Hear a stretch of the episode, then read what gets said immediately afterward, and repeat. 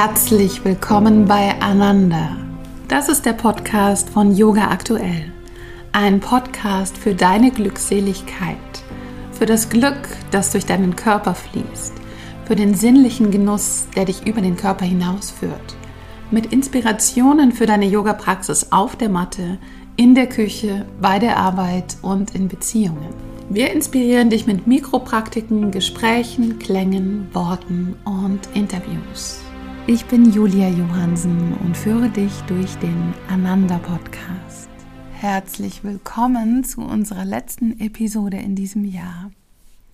Im Dezember ist der Ananda Podcast ein Jahr alt geworden.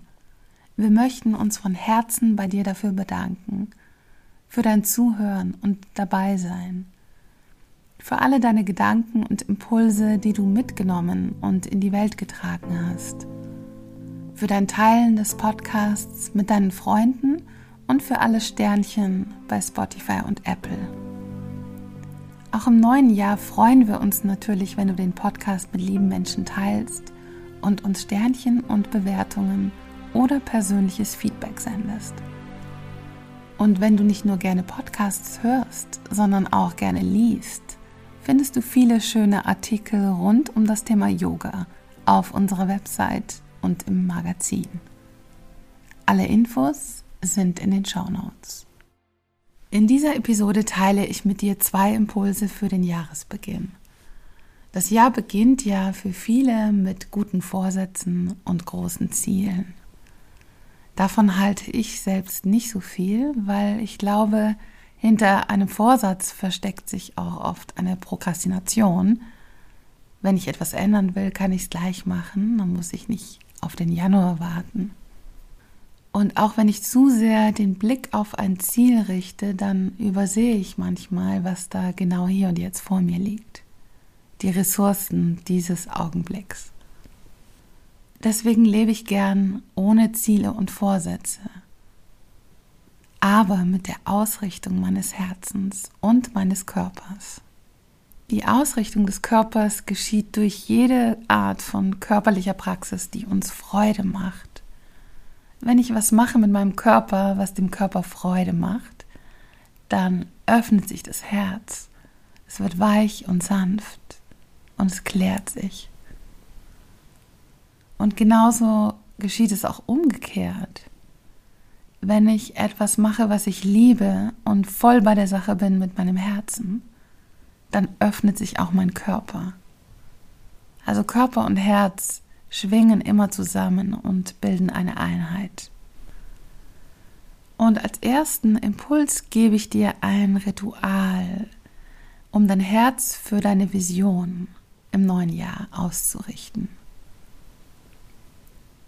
Gehe mit der Vision deines Herzens in den Wald.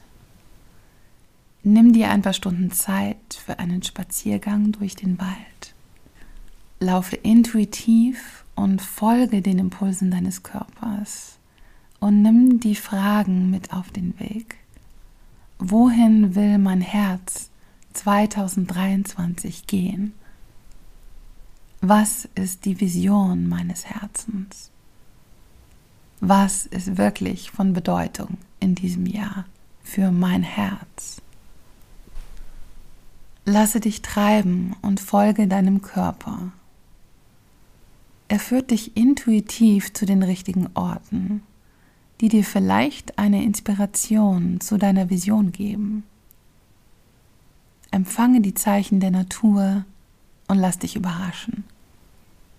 Welche Tiere begegnen dir? Über welche Steine führt dein Weg? Welche Bäume beschützen dich? Welche Geräusche hörst du? Wie ist das Wetter? Was hörst du von den Gesprächen vorübergehender Personen? All das könnte ein Wegweiser oder eine Botschaft sein. Und nach deinem Spaziergang kannst du alles wirken lassen und aufs Papier bringen. In Worten oder du kannst auch ein Bild malen. Und vielleicht öffnet sich in diesem Schreiben oder Malen noch mehr, was dir Auskunft gibt über deine Vision. Mein zweiter Impuls beginnt mit der Frage, welche Qualitäten brauchst du, um deine Vision in die Welt zu bringen? Wenn die Vision des Herzens da ist, dann geht es ja darum zu schauen, welche Schritte sind notwendig. Wie bringe ich diese Vision in die Welt? Und dafür sind bestimmte Qualitäten notwendig. Und wir gehen noch ein Stück weiter und fragen, welche Art von körperlicher Praxis stärkt diese Qualitäten? Und es ist ja so, dass wir intuitiv immer eine Praxis wählen oder meistens zuerst, die unseren eigenen Bewegungsmustern entgegenkommt, die unserem Naturell entspricht. Aber oft bringt uns ja genau die Praxis weiter, die unsere Bewegungsmuster aufbricht, die uns aus dem Gewohnten rausholt und uns etwas schwerfällt. Einstein sagte, dass man Probleme niemals mit der gleichen Denkweise lösen kann, durch die sie entstanden sind. Und ebenso wenig kann man sie lösen, wenn man weiter in den gewohnten Bewegungsmustern durch das Leben geht. Im Großen und Ganzen kann man sagen, es gibt eine Formpraxis und eine formlose Praxis. Eine Yin-Praxis und eine Yang-Praxis. Und egal welche Qualitäten es gibt, sie lassen sich wahrscheinlich immer einordnen in Yin oder Yang, in Form oder formlos. Zum Beispiel, wenn du die Qualitäten von Loslassen, Geschmeidigkeit und Hingabe stärken willst, dann brauchst du eher eine formlose Praxis, so wie freies Tanzen oder regelmäßiges Lachen oder das Spielen. Und wenn du die Qualitäten von Struktur, Ordnung und Disziplin in dein Leben bringen willst, dann unterstützt dich eher die strukturierte Formpraxis. So zum Beispiel wie Passana-Meditation oder ein klar strukturiertes Yoga oder Kampfsport. Die Praxis des Yoga ist natürlich weit und wir können die verschiedensten Qualitäten in die Yoga-Praxis integrieren. Also beim Yoga ist es auch die Frage, wie praktiziere ich, mit welcher Qualität. Yin oder Yang. Und bedenke immer, das, was dir schwer fällt, genau das kann dich weiterbringen. Und es könnte ein Schlüssel sein zu einer neuen Tür, zu einer Wandlung. Schreib dir eine Liste mit den Qualitäten, die du brauchst, um deine Vision ins Leben zu bringen. Und richte die körperliche Praxis, die du für dich wählst, danach aus. Oder auch die Art und Weise, wie du Yoga praktizierst. Es können auch Mikropraktiken sein, also etwas, was du nur ein paar Minuten täglich übst. Wenn man das über einen längeren Zeitraum jeden Tag macht, dann hat es echt einen großen Effekt. Und wenn dir danach ist, zu Jahresbeginn die Qualitäten von Leichtigkeit, Gelassenheit und Freude zu stärken, was wir, glaube ich, zu Jahresbeginn immer gut gebrauchen können, weil es oft so ernst beginnt oder auch mit dem ernsten Vorsatz fürs neue Jahr. Also wenn du das stärken willst, dann lade ich dich herzlich ein zu meinem Laughter Circle. Der findet im Januar statt, aber immer wieder und immer in Mini-Format, sodass man das gut in den Alltag integrieren kann. Und du findest alle Infos zu allem hier in den Show Notes. Bis zum 6. Januar, also dem Tag der Heiligen Drei Könige, dauern noch die Rauhnächte an.